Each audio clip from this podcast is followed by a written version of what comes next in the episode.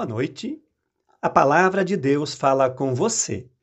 Sou Alfredo Jorge Hagsma, pastor na Igreja Evangélica de Confissão Luterana no Brasil, ISLB, Paróquia Cristo Salvador, em Curitiba, pastor vice-sinodal do Sínodo Paranapanema.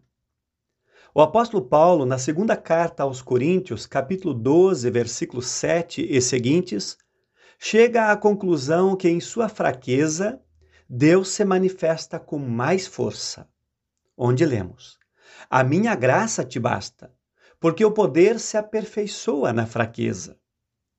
Perceber a presença de Deus na fraqueza é certamente fruto de uma grande fé.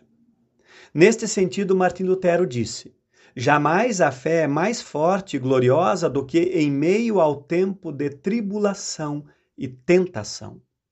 E o teólogo e pastor Dietrich Bonhoeffer disse: A hora de nosso fracasso é a hora da indizível proximidade de Deus e de forma nenhuma de seu distanciamento.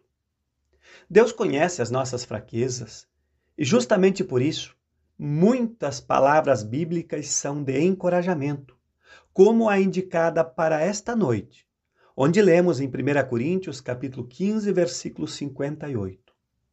Continuem fortes e firmes.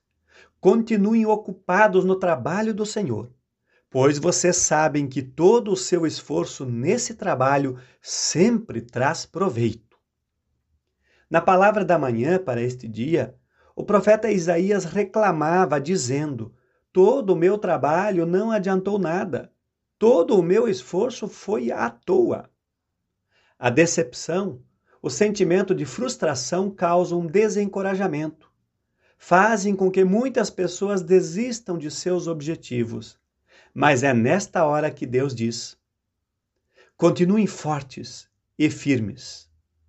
Como é bom ouvir palavras como estas nos momentos de fraqueza.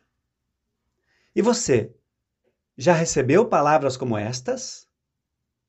E você, já encorajou pessoas com palavras de ânimo? Que Deus nos ajude no ouvir e no falar. Orem comigo.